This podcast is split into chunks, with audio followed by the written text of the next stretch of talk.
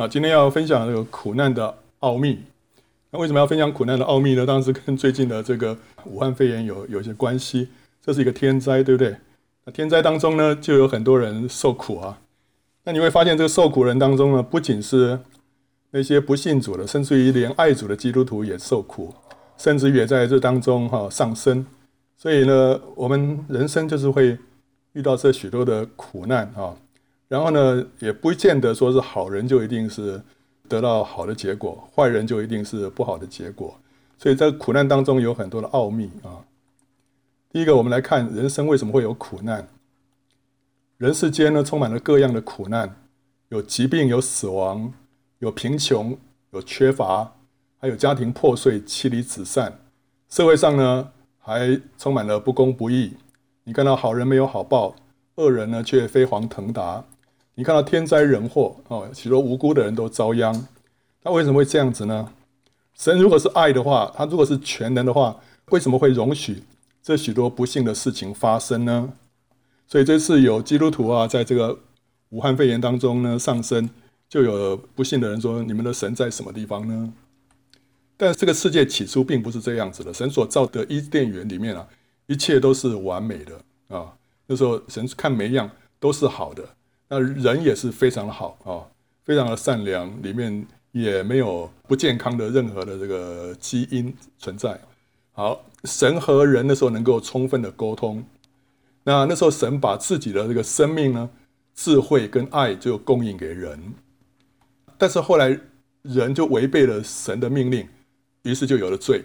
这个罪呢，就使人跟神隔绝啊，一个罪，就好像是你这个血管里面有一个血栓呐。把这个血管堵住一样，这个时候呢，那些生命啊、祝福啊，就没办法进到这个组织里面。好，所以这个人跟神之间就隔绝了。隔绝之后，人就像一个缺血的组织，就渐渐的坏死，最后呢就死亡了。好，所以那时候神就跟亚当说啊：“你吃这个果子的那个日子啊，必定死，对不对？”哈。所以它就像是一个那个血管里面被被塞住了，渐渐到最后它就是坏死了。坏死了就是说死亡就进到这个世界了。本来人不会死的，神也没有预备说让人就一辈子就活多久而已。神本来是让人要活到永永远远，跟他一样。但是呢，因为犯了罪，所以他就后来就死了。那当人跟神隔绝之后呢，人就离开这生命的源头，对不对？所以呢，一旦生命从你身上离开，你就会开始会有疾病，会有死亡。那人离开神这个智慧的源头，那你就不知道说前面要怎么样走，怎么样做。所以那时候呢，你就要依靠自己的聪明，依靠自己的智慧。于是呢，你就会做出一些错误的决定，你会迷失方向，你就会陷入错误跟混乱当中，因为你跟这个智慧的源头就离开了。那当人离开爱的源头的时候，就没有了安全感啊，你里面没有安全感，所以你就会自私，要保护自己。同时，你会跟别人争斗啊。OK，这都是因为人犯罪之后所造成的结果。那不仅这样子，人里面充满了问题，而且呢，因为人犯罪，地也受到了咒诅，就长出了荆棘跟蒺藜跟人来作对。所以这个环境呢，也跟人来作对。过去呢，神让人一帆风顺，但是现在呢，人生就不再是一帆风顺了，必须要汗流满面才得糊口啊。当人继续犯罪，甚至于杀人的时候，该隐后来把亚伯给杀了。那时候神就咒诅地啊，说这个从此这个地也不再为你效力，就是你即使汗流满面也不得糊口了，因为地就不再为人效力了。所以这时候那苦难就更大了啊。好，所以呢，人生所有的一切问题都是起源自人的罪。这世界为什么会有那么多苦难？就是因为从人犯罪开始的。那所以唯一的解决之道就是要赎罪。把这个罪的问题解决，使罪得到赦免之后，神跟人呢才能够重新和好。所以要对付这个罪啊，你把这个堵塞在这个血管的那个那颗东西啊，给它打掉，让它这个消化不见了、消失了。这时候呢，才能够跟神重新联合哈。所以基督来就是成为祭牲，他是以永远的生命赎了全人类的罪。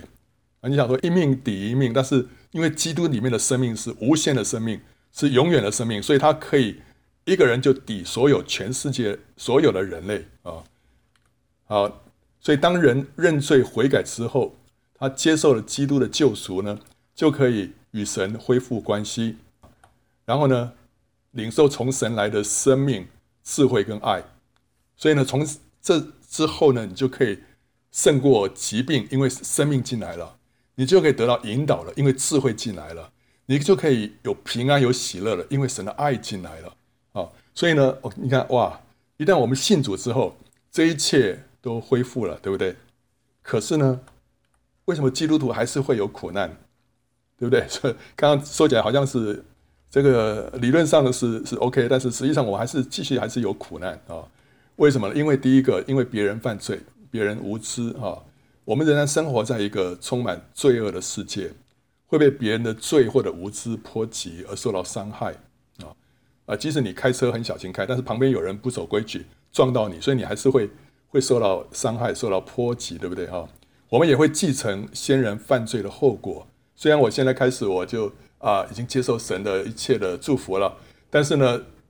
亚当犯罪所留下在我身上那个后果还在的，我身上还是会有那个罪性，我身上还是有那个那个软弱，还是还是会衰老，还是会死亡，对不对？所以先人所做的会影响到我，甚至于我的父亲、我的祖父，他们所做的一切的决定或者什么，还是会影响到我，我还是会继承他们犯罪的后果。然后撒旦也是这个世界的王，我们有的时候也会受到邪灵的攻击啊。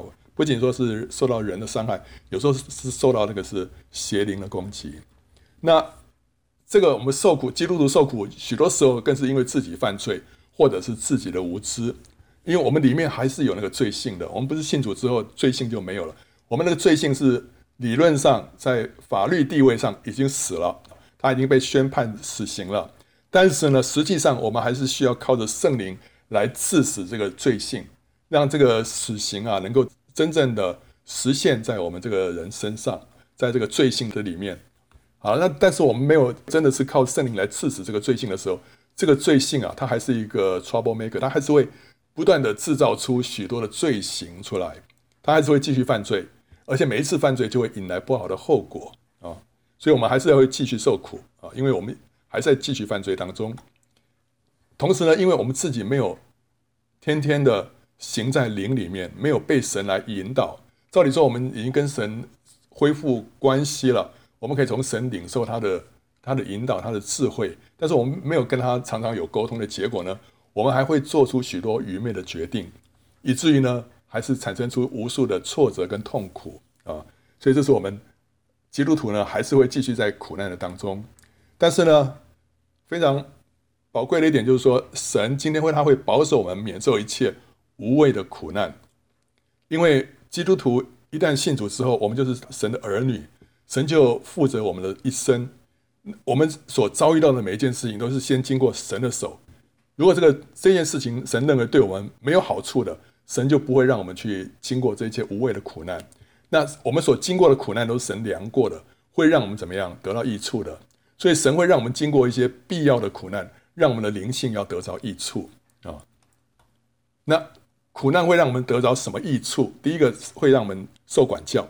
当我们走错的时候，我们在歧路上行走的时候，借着神的这个管教啊，鞭打，会让我们回到正路上面去。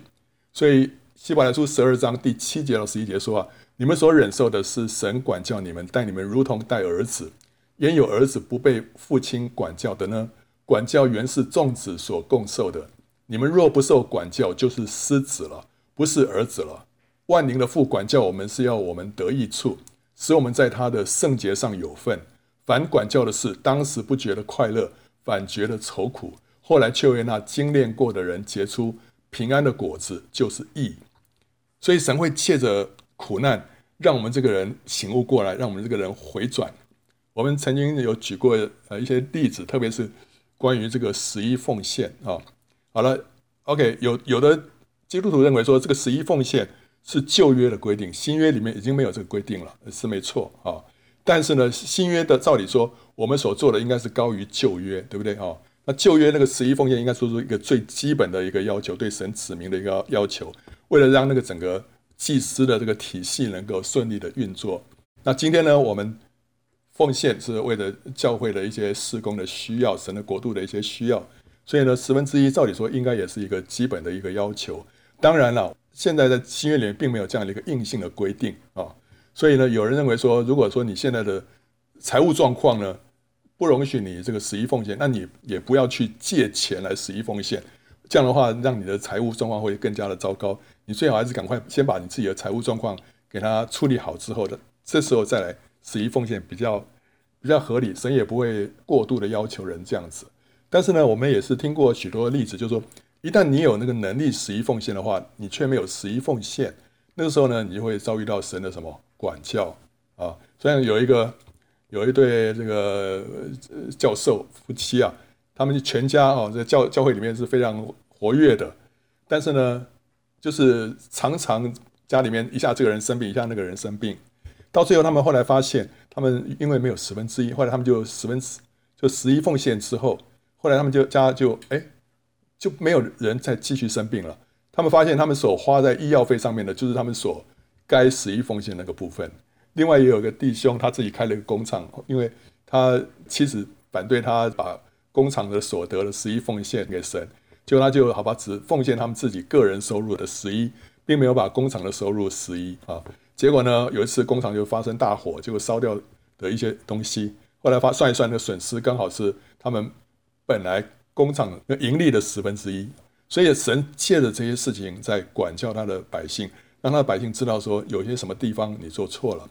所以我自己跟 Joe 也是一样，就是哎，有时候嗯，最近好像这个有些事情会让我们有些财务损失，就马上检讨是不是该奉献的钱没有奉献出去啊。然后一旦奉献出去的时候，你心里头马上一个很大的一个平安跟喜乐。所以神会借着这些挫折啊。借着这些事情，让我们从一些错误的的光景当中转回啊，所以我们基督徒要比较敏锐一点，因为所临到我们身上的每一件事情，没有一件事情是偶然的，没有一件事情是刚好你啊运气不好碰到了，都是经过神的手量的。所以你要知道说，这个是神在管教我们，要提醒我们什么事情，要让我们从歧路转回正道。所以这样的苦啊，对我们来说是有益处的。那第二个苦难会让我们的信心被坚固啊，让我们有一个真正活的信心。这个苦难让我们真正的去体验到神是怎么样的一位神。他在苦难当中，他会带领我们经过，你会发现他是又真又活的。所以呢，经过这苦难之后，我们的信心就增长了，我们就真正的认识神了。这个神不再是是一个理论上的，只是一个客观的认识而已，乃是我们一个主观。对他有经历的神，所以呢，彼得前书一章说：“如今在百般的试炼中，暂时忧愁，叫你们的信心既被试验，就比那被火试验仍然能坏的金子更显宝贵，可以在耶稣基督显现的时候得着称赞、荣耀、尊贵。”今天你会说：“我信神。”你会说：“我信耶稣。”哦，我信，我相信，我相信他无所不能，我相信他是慈爱，他的智慧我们无法测度。等等，这些都是我们理论上我们客观这么认识，但是当你真正经历到苦难的时候，你就会开始想说：我的神是不是真的可以带我经过这一切的？他是不是真的供应我一切？他是不是全能的？他是不是真的掌管这一切的环境？然后这一切就在考验我们的信心了。那你你的信心在这当中怎么样能够被坚固呢？这时候你就需要常常从主得到他的话。在这当中，你常常跟主交通，读主的话，那时候神的话来坚固你，然后呢，就会带你经过那一切的苦难，到最后你会发现，哎，神真的是那位蛮有能力、蛮有智慧，还有蛮有怜悯的神啊！好，所以你的信心就会被坚固了。我的弟兄们，你们若在百般试炼中，都要以为大喜乐，因为知道你们的信心经过试验，就生忍耐，但忍耐也当成功。使你们成全完备，毫无缺欠。所以我们的信心需要经过试验，这个才能够让这个神成为我们个人的神。你看到大卫，大卫那时候他没做什么错，对不对啊？他那时候在逃避扫罗的追杀的时候，他不是因为他做了错了什么事情，现在神要管教他，没有，他没有做错什么，他是完全是扫罗要这个人犯罪，他要来追杀大卫。但是大卫在那段逃亡的过程当中，他的信心就被坚固了，他就说：“神是我的高台，他是我的山寨，他是我的避难所，他是我随时的帮助，对不对？但后来他当神救他脱离扫罗的手的时候，他写下那个什么诗篇十八篇，对不对啊？然后呢，就想神是神是怎么样的带我经过，所以他神对他来说是一个是一个那么真实的那一位神，所以他的信心就经过试验。约伯呢，约伯他也没做错什么事情，但是呢，经过那苦难之后啊，他说我以前风闻有你，我如今亲眼见你啊，所以我们对神的认识就更加的深刻了。所以这些苦难让我们的信心就是更加的坚定，让我们有个活的信心。让有有一个那个叫做是穆勒吗？还是谁？那时候他他在坐着一艘船啊，去一个地方讲道，就碰到大雾啊。大雾之后，那个那个船长说：“没办法，我们这个雾这么大，我们没办法如期到了。”那那个穆勒就说：“呃，不行，我一定要在呃哪一天之前哈，要赶到那个地方去，要去讲道。”那船长说：“那不可能的事情了，雾这么大。”那那个谁，那个穆勒就说：“我们一起祷告吧。”他他那船长也是基督徒啊，所以他跟他一起祷告。开口讲了几句，穆勒说：“你不用讲了，因为因为我你的你的祷告里面完全没有信心。但是呢，穆勒他一祷告，他知道神已经垂听我的祷告了。他说：‘OK，没问题，你可以如期到达。’结果他们一出去啊，看到海上本来都是充满了雾了，突然一片雾都没有了，完全都是都是散开来了。所以那个船呢，就真的是如期到达。”所以，对这个穆勒来讲，他这个神是一个他所经历过的，他认识的，所以他对他蛮有信心啊。那至于这个船长，他对于这个神对他来说，还是只是一个客观的神，他对他没有一个真实的经历啊。就是因为苦难会让我们的信心得到呃试验啊。第三个，这个不仅会建立我们的信心，苦难不仅建立我们的信心。也会建立我们其他关于属神方面的性格。苦难使人呢脱离肤浅而深刻。我们如果没有经过苦难的话，我们是一个很肤浅的人。这个罗马书五章说啊，就是在患难中也是欢欢喜喜的，因为知道患难生忍耐，忍耐生老练，老练这个有的版本英文版本把它翻成 character，就是性格的意思。忍耐会让我们里面产生出一个性格，这个性格是是让我们更加老练的哈。老练生盼望，盼望不至于羞耻，因为所赐给我们的圣灵将神的爱浇灌在我们心里。神把一个真理啊启示给我们，或者是让我们知道了，就像是在一个瓷器上面啊，你这个这工匠啊在上面画一些图样，但是呢需要把它放在火窑里面，它去高温去烧去烤之后，那个图样才会真正的烙印在那个。那个器皿上面，那所以当我们听到一些真理，我们听到看到啊圣经里面的一些东西，我们需要经过试炼啊，经经过这个苦难啊，把这个东西真正的烙印在我们的生命里面。我们知道说我们需要忍耐，对不对？但是呢，只有苦难会让你真正的学习到忍耐，不然的话，你的忍耐只是挂在嘴巴上，对不对？我们知道说我们需要爱人，但只有当苦难来到啊，当那个人成为你的一个。这一个一个十字架的时候，那个时候你才会真正的知道说什么是叫做神的爱啊，什么是叫做神的爱？你要靠着神才能够去爱人啊，所以许多圣经上面这个属神的性格啊，一定要经过苦难才能够真正的成为我们自己里面的性格。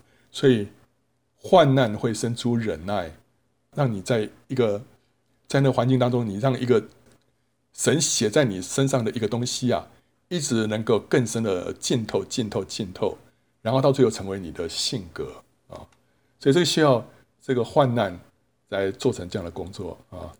还有呢，苦难会让我们被破碎，会被剥夺。我们刚刚讲到说，苦难会让我们里面增加一些东西啊，增加一些东西，增加一些属神的东西，对，属神的性格哈，建立在我们的里面。但是苦难呢，也会把我们剥夺一些东西。把我们一些天然东西啊拿走，所以苦难会使人成为无有，然后呢才能够被神自由的使用。我们里面有一些东西，其实说照天然来说，可能还是不错的。我们有我们天然的聪明，我们有我们天然的一些啊、呃、一些性格，啊感觉好像都不错啊，这是可以被神用，但是不一定，神都需要先把它破碎之后，才能够真正的来使用我们。所以有一首诗歌说：“你若不压橄榄成渣。”它就不能成油。橄榄一颗看起来好好的啊，我很漂亮很美好，但是你要真正让它有用处的话，你需要把它压碎压成渣之后，它才能够真正的出油啊。你若不投葡萄入榨，它就不能变成酒，对不对啊？你若不炼拿达成膏，它就不留芬芳。主，我这人是否也要受你许可的创伤？每次的打击都是真利益。如果你收去的东西，你以自己来代替。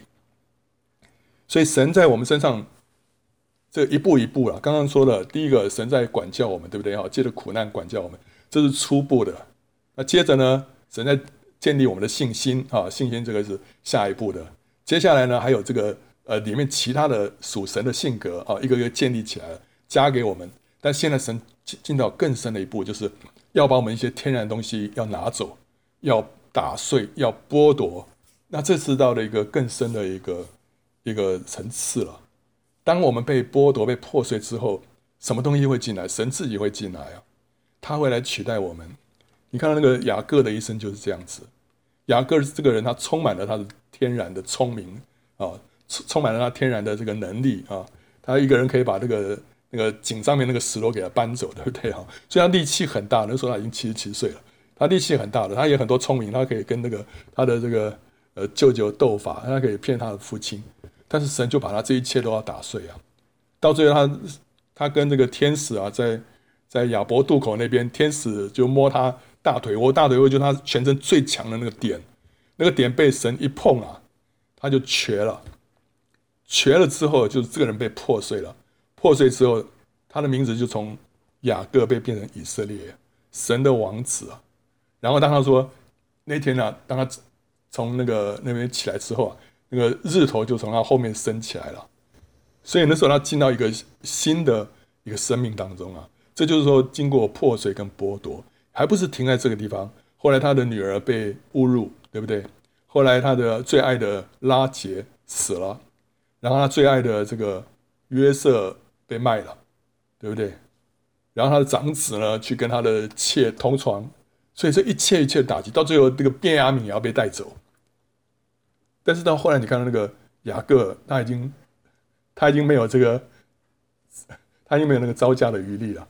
他说：“算了算了，失去就失去了吧。”他说：“你就把这个便雅悯带去给那个埃及的那个宰相了。”哦，他那时候已经已经没有那个没有那个力气在跟神对抗了。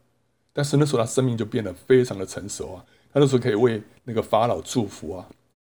所以就经过这个破碎跟剥夺。就经过苦难，哦，没有这苦难的话，雅各还是那么强的一个雅各，神就不能用他成为以色列十二个支派的始祖，对不对啊？啊，第五个，我们还有一个最荣耀的，就是我们可以为主受苦啊，得荣耀。这不是因为我们犯罪，不是因为我们做错被管教啊，也不是神在我们身上要教我们什么，乃是神要我们得冠冕啊。所以受苦是得冠冕的一个途径，这是神一个。话中的祝福，所以这种这种苦难啊，我 这个不认识的人会哇，就不敢去去接受。但是你认识了，你要知道说，哇，这是自战自轻的苦楚啊，要为我们成就极重无比、永远的荣耀啊。所以彼得前书四章十四节说：“你们若为基督的名受辱骂，便是有福的，因为神荣耀的灵常住在你们身上啊。”当我们为我为我们信仰的缘故。受逼迫、受苦的时候啊，他说啊，有一个结果是什么？神荣耀的灵藏在你身上啊，你会常常被圣灵充满了，哦，因为你在为主受苦啊。然后哥林多后书四章说，所以我们不上胆，外体虽然毁坏啊，内心却一天新似一天。我们这自战自轻的苦楚，要为我们成就极重无比、永远的荣耀。保罗在讲这个事情的时候，在讲说他身为一个使徒，他为主受了许多的苦，但是他不上胆。他说啊，这这些苦楚啊，要为他成就极重无比、永远的荣耀。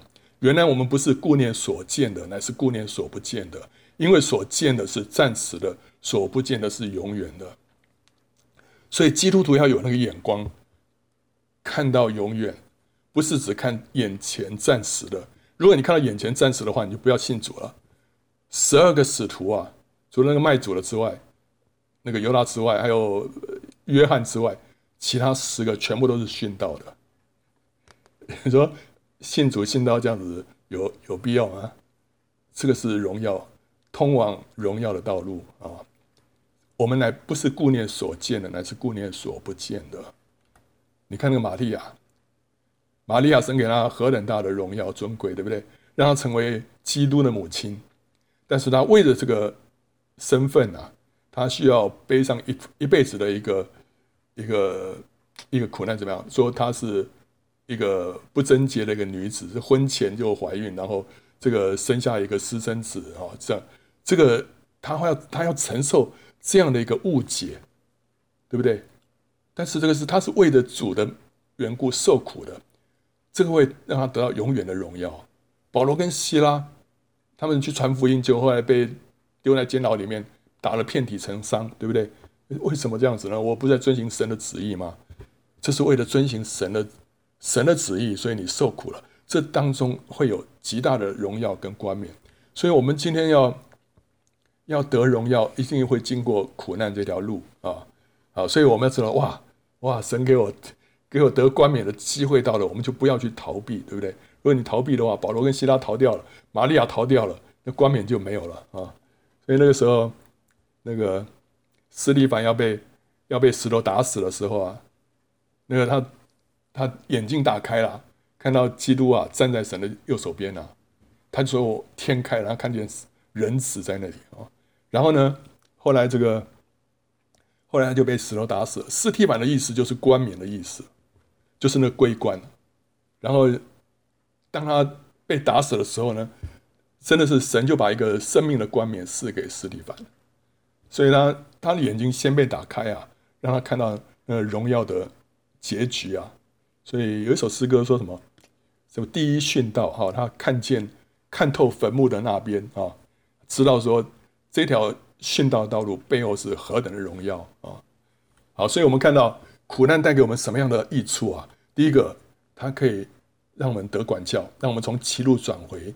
第二个，它会让我们的信心成为真实。第三个，它会建立我们其他各样的属神的性格。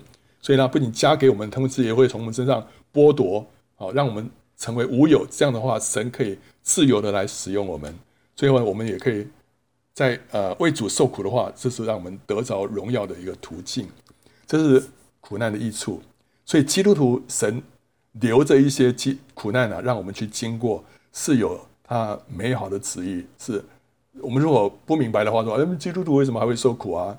哎，我们不是凡事兴盛吗？对不对？哦，这这个苦难是咒诅啊，不是啊，苦难是化妆的祝福，而且都是我们必要经过的啊。然后，当然，神不会让我们经过那种无谓的痛苦、无谓的那个苦难。那个有时候撒旦攻击啊，那些。那些这个什么消耗我们的那个那个是那个是神不会让我们经过，所以神让我们经过的呢，都是对我们有益处的。好，所以我们在苦难当中要有什么样的态度呢？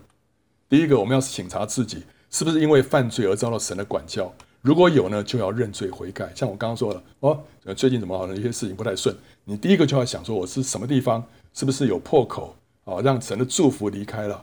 啊，我什么地方我是不是偏行歧路啊？所以神借了这样的事情来管教我，所以要第一个要省察自己啊。那如果没有什么问题的话呢，你要相信神掌管一切，神要让万事互相效力，叫爱神的人得到益处。所以呢，你要相信说神让这些事情发生了，是有他的美意，会让我得到益处的。而且你也要相信神的爱永不改变，不要突然发生。发生这个事情，神神，你的爱在哪里啊？神，你你你不爱我吗？不是，没有什么事情可以叫我们与神的爱隔绝，所以我们永远不不怀疑神的爱。你看，连参孙到他到他最后那一刻，他都不怀疑神，神爱他，所以他那个向着神的那个祷告，让他能够在死的时候所杀的，比在他活的时候所杀的更多，因为他对神坚心相信啊。不然的话，人都会觉得说神已经离弃我了。不会，你看那个参孙，他的那个，所以他被列在信心的英雄榜里面。我们要相信神的爱永不改变，所以这时候我们要什么？平静安息啊！要信靠神，我们不要惧怕啊！所以碰到苦难，要安静，要安息啊，信靠神，不要惧怕。然后呢，同时要保持喜乐。所以，我们不仅是说不要惧怕，还而且还要喜乐。喜乐结果让我们在苦难当中做得胜者，好吗？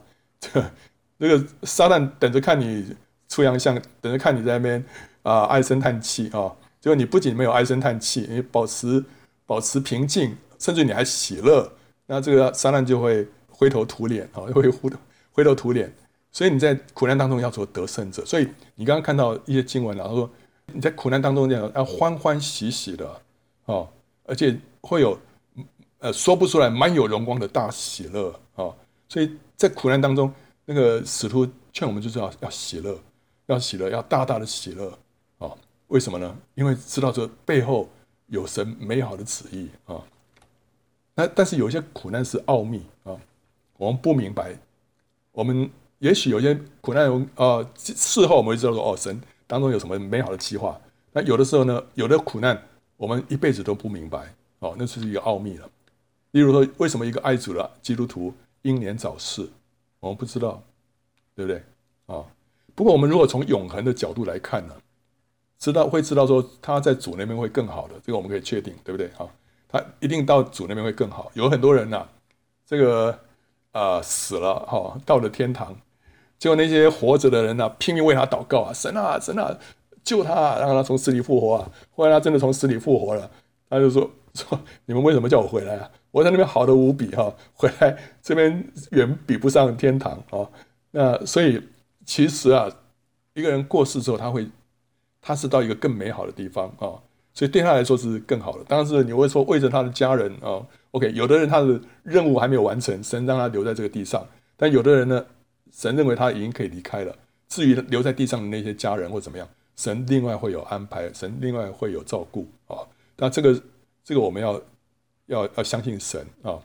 那而且呢，我们也要相信说，一粒麦子落在地里死了，会结出许多的子粒。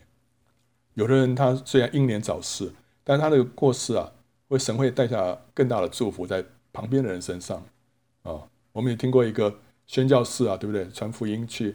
嗯，去给那些吃人族的，就后来死了，才刚刚去就死了。死了之后呢，后来怎么样？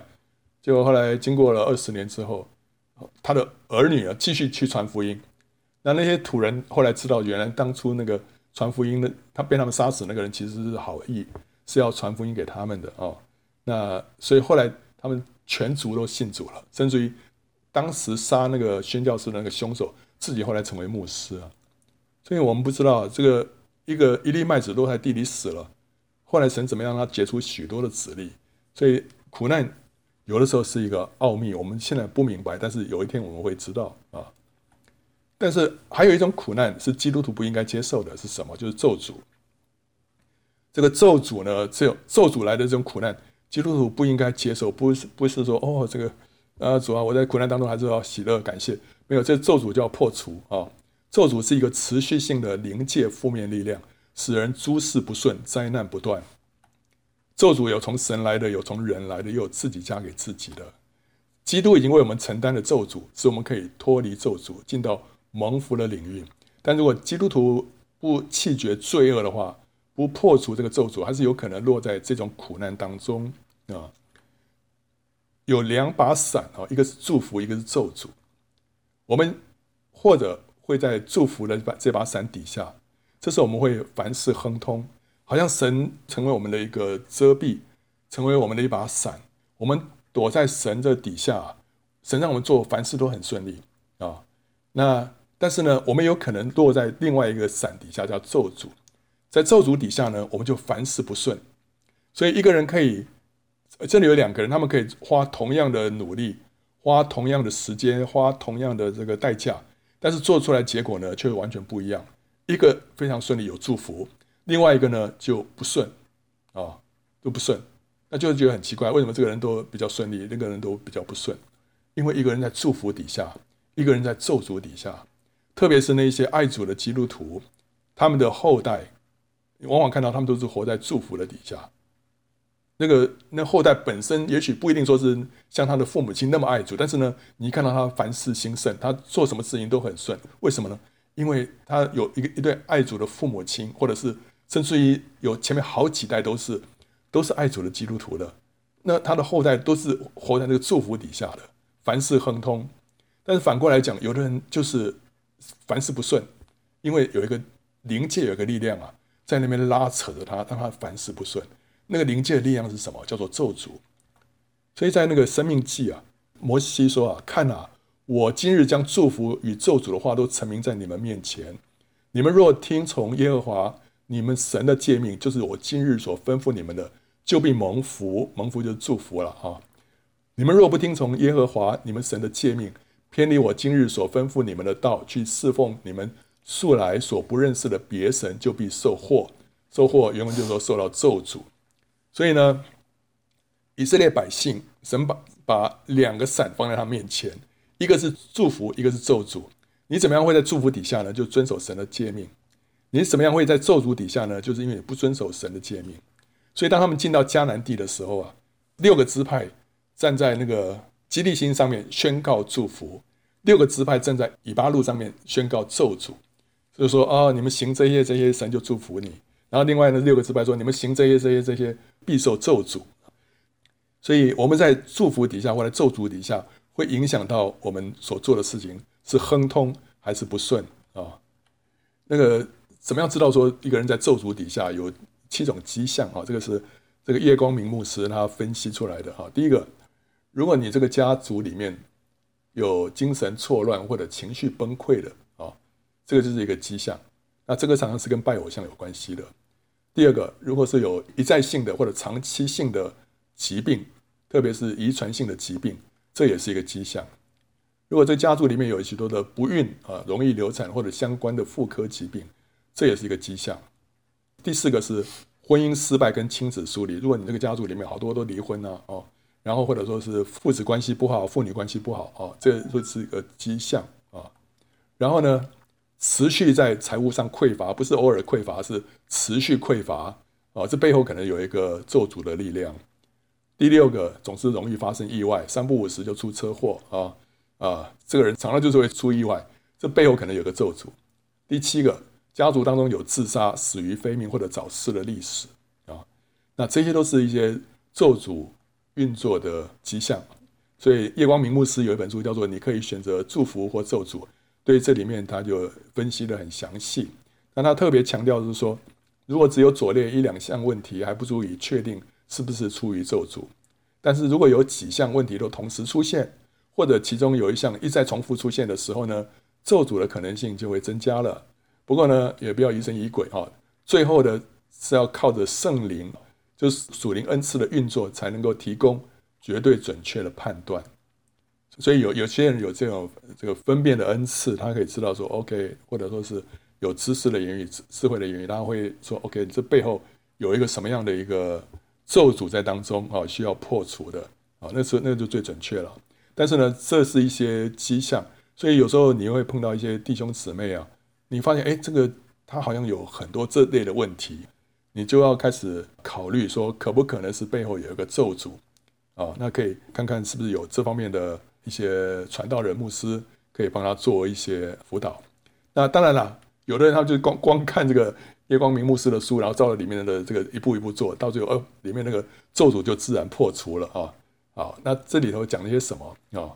呃，咒诅的来源哈，第一个有从神来的咒诅啊，神会咒诅人啊，对啊，因为圣经里面有哈。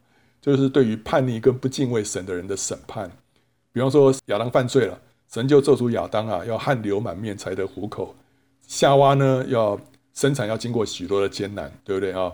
该隐呢，啊犯罪了，后来呢，地就不会给他效力，这都是咒诅啊。那同时，神也会咒诅那些咒诅亚伯拉罕的人啊啊，祝福亚伯拉罕的必蒙祝福，咒诅他的必蒙咒诅，包括亚伯拉罕的后裔。所以今天呢，人如果咒诅犹太人，也会被咒诅啊！所以这个叶光明牧师在他的这个书里面也有这样的例子啊。有一个阿拉伯的商人，他从小就咒诅以色列人，结果后来他信主之后了，在这方面神就开启他，就破除这个咒诅之后，他就整个灵性还有事业都有一个很大的转变。还有呢，违反西乃山之约的以色列人，刚刚讲到说神跟以色列人立约啊，后来呢？啊，在那个他们进进迦南地的时候，神就跟他们讲说，如果他们遵守神的律例的话，就会蒙福；如果不遵守的话，就会受咒诅。所以那些违反这个约的以色列人呢，包括什么？就是特别在《申命记》二十七章里面提到，敬拜假神啊，不孝敬父母，欺压弱者，还有各种乱伦或者变态的性行为，这些人呢，必受咒诅啊。所以，所以这些人他们咒诅是哪来的？是从神来的哈，因为因为他们不守约嘛啊，所以神就让个咒诅临到他们。还有呢，取一些当灭之物，就是他说你不可以取那个偶像上面的什么金银啊，呃，拿回家里面去，这些东西的话会让你成为当灭的，所以这是一个咒诅在那个地方啊。还有呢，不纳十一奉献，我的马拉基书里面有写，那些不纳十一奉献的呢，是当受咒诅的啊。所以这里头有有一个咒诅在那里啊。好，那还有呢，有些咒诅是从人来的，人的话语有能力，神人是按着神的形象造的，所以当人咒诅人的时候啊，这个背后是有那个力量的，我们不要轻看啊。第一个，特别是权威人物，就是父母亲、师长、丈夫、牧师，他们说的话对于他们底下的人特别有那个有那个力量，所以那时候挪亚对迦南的后裔发出咒诅，对不对啊？因为那个迦南父亲含呐，把这个挪亚喝醉了，没有穿衣服了，这个这个样子啊，宣扬出去，就挪亚就对迦南发出咒诅，因为迦南可能是把这个消息给他爸爸说了，因为后来就再传出去了，所以迦南他就成为什么？他兄弟的奴仆的奴仆。呃，有人认为说。就是含的后裔呢，可能是今天的非洲的人。非洲人后来真的的确在历史上都成为这个奴隶啊，啊，一直到现在，对不对？很多很多就是还是非常的落后。所以当中是有个咒诅，雅各对拉杰发出了一个咒诅，因为雅拉杰那时候把拉班的神像偷走了，然后那个拉班追过来要找，雅各就说啊，你在谁身上找到那个人就当死啊。结果呢，那个神像是在。拉杰的这个账目里面，但是后来拉班没有找到啊。雅各说：“那个那个东西在谁那边，谁就该死。”就这个咒诅就临到拉杰的身上，所以后来拉杰很快的就难产而死啊。另外，那个米迦的母亲对米迦，呃，这个是在士师记的第十七章里面的一个故事。这个米迦的母亲啊，她有些有些银子啊被偷走了，结果后来她咒诅那个小偷啊。结果后来米迦说：“啊，那是我拿去的了。”哦。那那个那个妈妈就怎么说？哦，愿耶和华祝福你。为什么？他要用一个祝福把前面的那个咒诅把它取消，然后把它 cancel 掉，哦，不然的话，那个那个会有力量的。那另外呢，撒旦的差役，包括法师啦、道士啊、巫巫师啦、撒旦教的祭司啊，那些人他们会对人发出咒诅的。那你不要以为说那迷信了，那个那个是有力量的啊。所以那时候巴兰呢就被拿了钱啊，要他要去咒诅以色列人。如果不是神拦阻他的话，那个咒诅真的会有力量的。但后来神拦阻他了，对不对啊？然后呢，血气之言，我们在背后批评人啊，讲讲一些诽谤的话或者闲话，其实这些东西都有力量的，哦，都有力量。那个呃，叶光明牧师他自己举了一个例子，他有一次在在海外，在那边呃要这个举办特会，结果呢那天啊、这个肚子非常痛，上吐下泻。后来他祷告，怎么回事啊？后来神就启示他。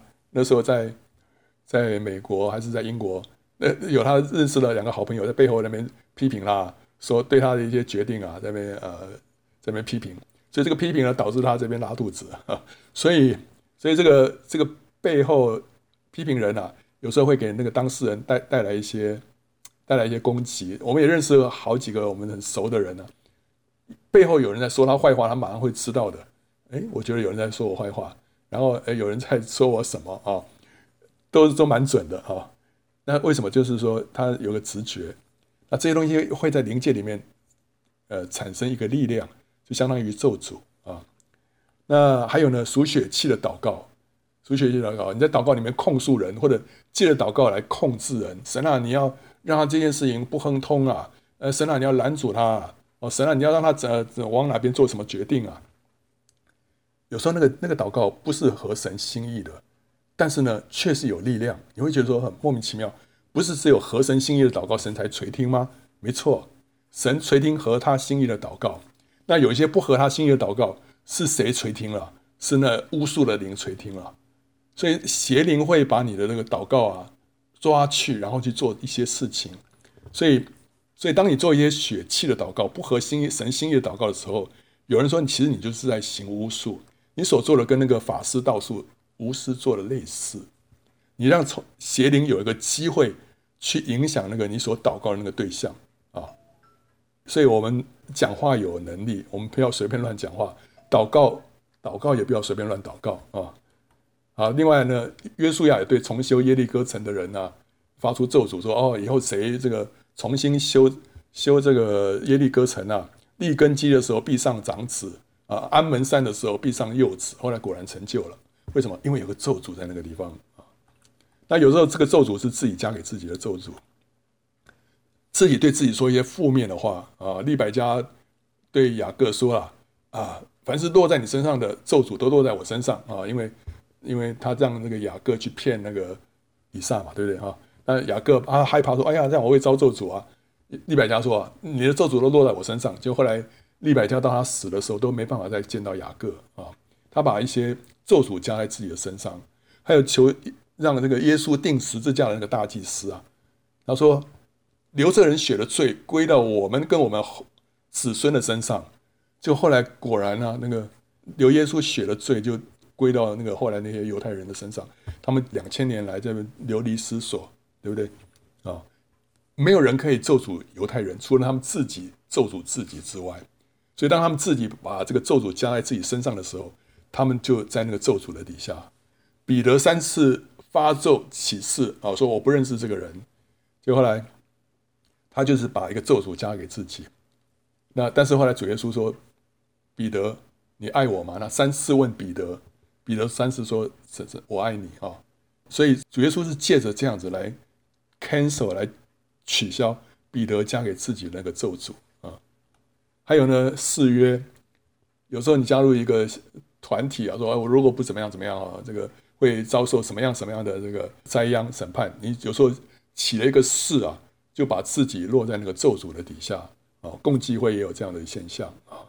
好，那我们需要破除这些咒诅，这些因咒诅来的苦难不是神要我们受的，在咒诅底下这个苦难对我们来说没有没有建设性的意义的，所以我们要破除这个咒诅。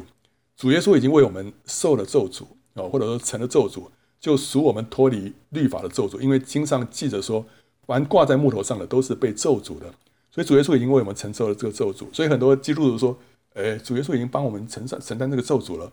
我们怎么还会在咒诅的底下呢？会啊，为什么？就像是基督已经为我们受了鞭伤，使我们得到医治，对不对？可是并不是所有的基督徒就自动会得到医治，对不对？哎，不是主耶稣已经为我们受了鞭伤，使我们得医治吗？对不对？照理说，那我我什么都不用做，我就可以得到医治？不是，我们还是要做一些事情啊。所以呢，主耶稣为我们承担的咒诅，也不是每一个基督徒就会自动的脱离咒诅。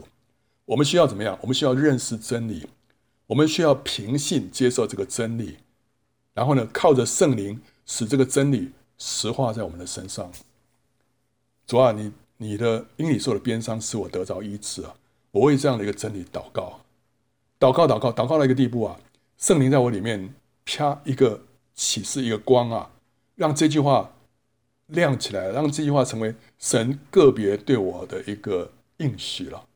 那时候我就知道说，我得医治了，我得医治了。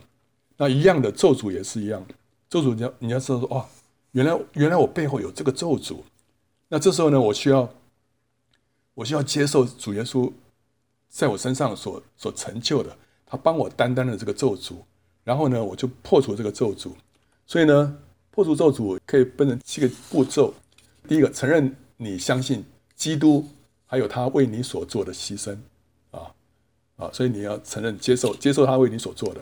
第二个，为你所有的叛逆行为跟罪悔改，因为这些行为使你落在这个咒诅的底下，所以你要为这些事情悔改啊。然后呢，恳求神赦免你这一切的罪。然后呢，你要宽恕所有曾经伤害或者虐待过自己的人，就是包括那些用言语在咒诅你的人啊。你不要说哦，原来是他咒诅我，害我这样子的一生过得这么这么凄惨。有的那个牧师说：“哦，你离开我们这个教会，你出去不会亨通啊，神会惩罚你啊什么的。”就出去之后真的是不亨通因为被那牧师咒诅，牧师是一个权柄嘛。但是在他说啊，你第一个你需要宽恕他，那些曾经伤害过你，你要宽恕他，这样你才能够从那咒诅的底下出来啊。还有呢，要弃绝跟秘术或者是撒旦有关的任何的联系，这些东西会让你落在咒诅的底下的。然后要做一个从咒诅得释放的祷告，这祷告其实就是就是把刚刚这个一到一到六啊，全部就是把它化成一个祷告啊啊，最后就是相信领受并继续留在神的祝福当中。你要看详细的话，就看圣经简报站这个祝福跟咒诅这一篇啊，里面也讲说怎么祷告啊。好，那有人就这样子啊，那个被那巫师啊咒诅，结果后来呢，那个姊妹就就看了这个教材啊。就后来就照着里面这个祷告，一祷告完说：“哎，这个身体这个不药而愈啊！”所以，所以这个的确是有咒诅。然后呢，的确我们需要破除啊。所以这个东西是这当中的这个苦难，神不要我们经过，神要我们破除它啊。那最后我们要看，我们要怎么样来看待天灾？天灾带给我们很大的苦难，对不对啊？呃，从去年底了啊，这个澳洲野火。去年九月开始到今年的一月之间，澳洲东南部爆发了有史以来最严重的丛林大火，共烧毁了五千九百多栋建筑物，三十四个人死亡，共有数十亿动物在这场大火当中丧生啊啊！我们我们有讲这个关于这个山火，从山火看末日，我们有提到这些事情，还有它的意义。好了，那这个一直烧烧烧烧到一月，烧到一月之后，终于下大雨了啊，像我把这个火给扑灭，可是。下完雨之后变什么？变成水灾啊！这个所有这些房子都泡在水里面，所以一下子先是火灾，后来又是水灾，到底是怎么一回事？神在说什么话？然后东非呢发生蝗灾，从去年十二月到现在，东非东北部遭到数十亿只蝗虫的肆虐，啃食光成千上万英亩的农地。这是伊索比亚和索马利亚二十五年来。最严重的一场蝗灾啊，蝗虫入侵。肯亚呢是七十年以来没有见过这么严重的蝗灾啊！你看下面这个，这个都是哇，这个蝗虫真的多到无法想象啊。然后呢，中国发生这个武汉肺炎，现在称被称呃称为叫做新冠肺炎了哈。就是去年十二月在武汉爆发之后，到目前全中国已经有四万五千个人确诊，一千一百个人死亡。呃，这个数字其实有人认为说后面应该再加个零，因为这些数字可能都没有正确的反映出真实的状况。好了，那超过八十个城市进入封城的状态。好，这些都是天灾。但是天灾当中呢，有基督徒死了啊，有非基督徒死了，这到底是怎么回事？圣经里面的天灾包括地震、旱灾、饥荒、蝗灾、瘟疫、洪灾、火灾。风灾等等都是神对人类的审判，另一方面也是作为末日将至的警讯。神不仅借着天灾来惩治背约的以色列人，在《生命记》二十八章里面讲到说：“呃，你们如果背约，如果你们就不说遵守神的诫命的话呢，呃，这些灾都会临到你们。”所以，因为神跟以色列人当中有立约嘛，对不对哈？那所以当以色列人背约的时候呢，神就用天灾来惩罚他们。那至于以色列人以外的那些外邦人呢？神会不会用这种天灾来审判他们呢？也会啊，所以神也会借着天灾来审判、刑罚列国，显出他对罪恶的愤怒。所以神跟以色列人之间的那种关系，其实只是给我们看到一个样本，让我们知道说神的性情怎么样，知道说神的法则怎么样。所以呢，他跟以色列之间的互动啊，其实也可以应用在他跟列国之间的互动啊。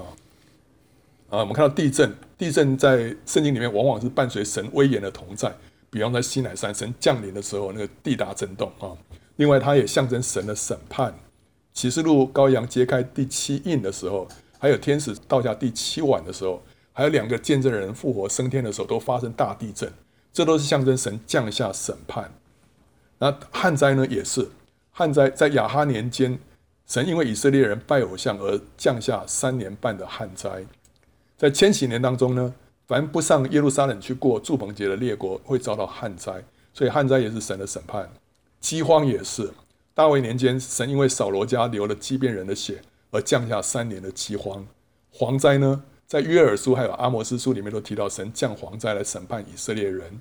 埃及十灾当中有一灾也是蝗灾啊，瘟疫啊，瘟疫。我们现在看到了，报恶信的十个探子都死于瘟疫啊。会众因为可拉事件攻击摩西亚伦，就有一万四千七百个人遭瘟疫而死，所以这是神的审判啊。还有以色列人进迦南的时候，跟巴力毗珥联合行营拜偶像，就有四万两千个人死于瘟疫啊。大卫数点百姓，就招来瘟疫，死了七万个人，这些都是神的审判。埃及十灾里面，神以瘟疫来击杀牲畜，审判埃及地，所以很明显的，瘟疫是什么？是神的审判。洪灾，挪亚的时代，神以大洪水来毁灭全地。火灾呢，在罗德的时代，神降天火毁灭所多玛、蛾摩拉。风灾呢，在以赛亚书二十九章第六节说，万军之耶和华必用雷轰、地震、大声、旋风、暴风，并吞灭了火焰，向他讨罪。所以风灾也是神的审判啊。天灾既然是神对人类的审判，显出他对罪恶的愤怒，人面对天灾的态度是应该什么？就应该是认罪悔改，对不对？所以当我们碰到一个天灾的时候，我们怎么样，怎么样去面对它？圣经里面告诉我们的原则就是要认罪悔改啊，这才是解决问题的那个贞洁啊。所以那时候。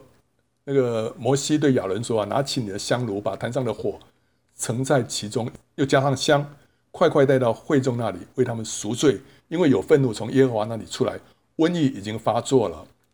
所以那时候，因为那些人啊攻击摩西亚伦，就神让瘟疫爆发，所以亚伦呢就拿着香炉，加上香，为老百姓赎罪。照理说，赎罪不是拿香炉赎罪，赎罪应该是是献祭才赎罪的。”但是用香炉去赎罪的意思，就是说为百姓认罪代祷，认罪代祷，这是拿香炉去去赎罪的意思。所以亚伦就照着摩西所说的拿来，跑到会中，不料瘟疫在百姓中已经发作了，他就加上香为百姓赎罪。他站在活人死人中间，瘟疫就止住了。左边的是死人，右边的是活人，亚伦站在中间了，结果呢，瘟疫就止住了。所以亚伦他是象征什么？他象征今日的代祷者啊。有人说亚伦是象征基督了。亚伦在某些方面象征基督，但在这件事情上头，亚伦在这边是讲的是今日的代祷者。因为这个代祷的缘故，让那个死亡的权势啊就止住了，就停在左边，没有没有去碰到右右边的这群活人啊。所以这个代祷者他代祷什么？赎罪啊，拿着香炉赎罪啊，就是什么？认罪的祷告啊，认罪的祷告啊，所以神在那个在历代志下第七章啊这边说了，那个时候对所罗门说啊，因为所罗门建了圣殿了，然后神就说了：我若使天闭塞不下雨，或使蝗虫吃这地的出产，或使瘟疫流行在我民中，这称为我名下的子民，若是自卑祷告，寻求我的面，转离他们的恶行，我必从天上垂听。赦免他们的罪，医治他们的地，啊，所以有天灾啊，有旱灾啦、蝗灾啦，有瘟疫啊，那怎么办？他说有一些人要起来祷告啊，谁啊？称为我名下的子民那一些人啊。所以今天我们遇到地上出现一些天灾了，谁要起来祷告啊？教会，教会要起来祷告，然后呢，自卑祷告，寻求我的面，转离他们的恶行。可是我没有犯罪啊，是我的百我的同胞犯罪啊，所以你要为他们认罪啊，哦，让神可以什么赦免他们的罪之后呢，就医治他们的地。所以呢，如同罪是个人苦难的来源，罪呢也是天灾的原因。所以今天我们要让这个天灾止息啊，是要怎么样？要为众人认罪代求，这是神子民的责任。罪得到赦免之后，地才能够得到医治。那我们今天要为什么罪认罪悔改啊？啊、我们看到那个什么是哪些罪会引引来这个天灾？第一个，流无辜人血的罪会引起引来天灾。那时候扫罗杀了基遍人，结果呢，天就三年饥荒，对不对？所以流无辜人血的罪会引来这个神的审判，接着天灾。还有呢，亚述人残暴杀人，所以那时候。约拿到到亚述那边去，去传道啊，就说神的审判要临到这里了啊，神的审判要临到这里。为什么？因为亚述人残暴啊，他们对待列国的人呢、非常非常的残暴的，他们流流无辜人的血啊，所以这个事情会会让神降下审判的。好，那今天呢？今天我们要为啊，今天为着武汉肺炎，我们需要为什么事情认罪悔改啊？流无辜人的血的罪罪啊！我我看到有个网友他在从大陆啊，他就告诉我，他认为说，中国需要为什么事情悔改？为堕胎悔改，因为呢一胎化政策，不知道死了多少的婴孩，都是无辜的婴孩。胎儿，对，都胎儿啊，胎儿对。需要为这件事情悔改啊！虽然我自己我自己没有堕胎，我没有帮人家堕胎，但是我们需要为这、这个百姓、为这个民族，在这件事情上所犯的罪悔改。还有呢，清算斗争，对不对啊？中国多少年很多政治运动啊，文化大革命，中间有多少无辜的人、无辜的人被斗死？还有呢，政府镇压那些异议分子，天安门事件，对不对？有多少无辜人的血啊，被流在那块土地上面？所以今天在中国啊，有这样的一个天灾，我们基督徒第一个要为这个国家认罪悔改，为着流无辜人血的罪啊。第二个，骄傲跟悖逆神的罪也会引来天灾啊。大卫数点百姓，就里面有个骄傲，有个骄傲，结果后来神让他从三个灾里面选一个。后来他说：“我愿意落在神的手中，神让他国内有三日的瘟疫，所以骄傲跟悖逆神啊，会引来这个这个天灾。那时候百姓攻击摩西亚伦啊，就悖逆神，悖逆神所设立的权柄，所以引来的瘟疫，对不对？今天呢，在中国，我们要为中国的什么样的罪悔改啊？无神，没有神，愚昧人说没有神，中国一向的教导大家都没有神。”然后教导大家人定胜天，这是一个极大的一个骄傲跟悖逆神的言论，要为这样的事情认罪悔改，让神的这个审判啊离开啊。还有呢，暴力跟欺压人的罪，以色列人欺压贫寒，结果后来以色列人就被被掳啊。神的审判临到这个国家啊，神借着各样的灾难临到那个国家，因为他们神神说他们欺压贫寒，在中国呢，当。一个政权欺压弱弱势的民族的时候，逼迫教会的时候，逼迫教会就是逼迫到主了，就碰到神眼中的同人啊，这个会引来神的震怒，这是暴力跟欺压人的罪。那你不要讲说还有还有什么这个维吾尔族啦，还有这些什么呃这个藏人啊什么，有一些少数民族啦受到一些欺压的，这个这些都是都是神所憎恶的啊，拜偶像跟淫乱的罪。以色列因为拜巴力比尔，还有呢，所多玛、俄摩拉、纵欲滥交，这些都会引来神的震怒啊！所以后来神用瘟疫、神用天火来审判他们。那今天在中国呢？呃，中国好像没有什么崇拜偶像，对不对？但是会有偶像崇拜，会会把人当作偶像来崇拜，对不对啊？还有淫乱，淫乱这个我相信每个国家都有，而且。呃，现在越来越那个越厉害，然后同性恋啊、还有一个很，在中国一个很特别的是，教会成为大淫妇，对不对？教会成为大淫妇，不讲神的道，而是在宣传共产主义，这个让教会成为一个大淫妇啊，哦，所以为了这些事情，教会要认罪悔改，为着这个国家认罪悔改，为着百姓认罪悔改啊。基督第一次来的时候，传讲的信息是天国近了，你们应该要悔改。第二次来的时候呢，神以越来越密集的天灾来警告世人，世人也应该以悔改的态度，在主行审判的路上等候他。所以主耶稣第一次来的时候，神要地上的人怎么样？要悔改。主耶稣第二次来的时候，神也是要地上的人要什么？要悔改。当世人还不知道认罪悔改的时候呢，教会就应该站在祭司的地位上面，代替世人认罪悔改。当我们态度正确，祷告到问题的核心的时候，神就会垂听，收回他的手，使灾难提前止息，让人呢还有悔改的机会啊！因为神不愿意一人沉沦，他乃愿人人悔改啊！所以这是神的心意。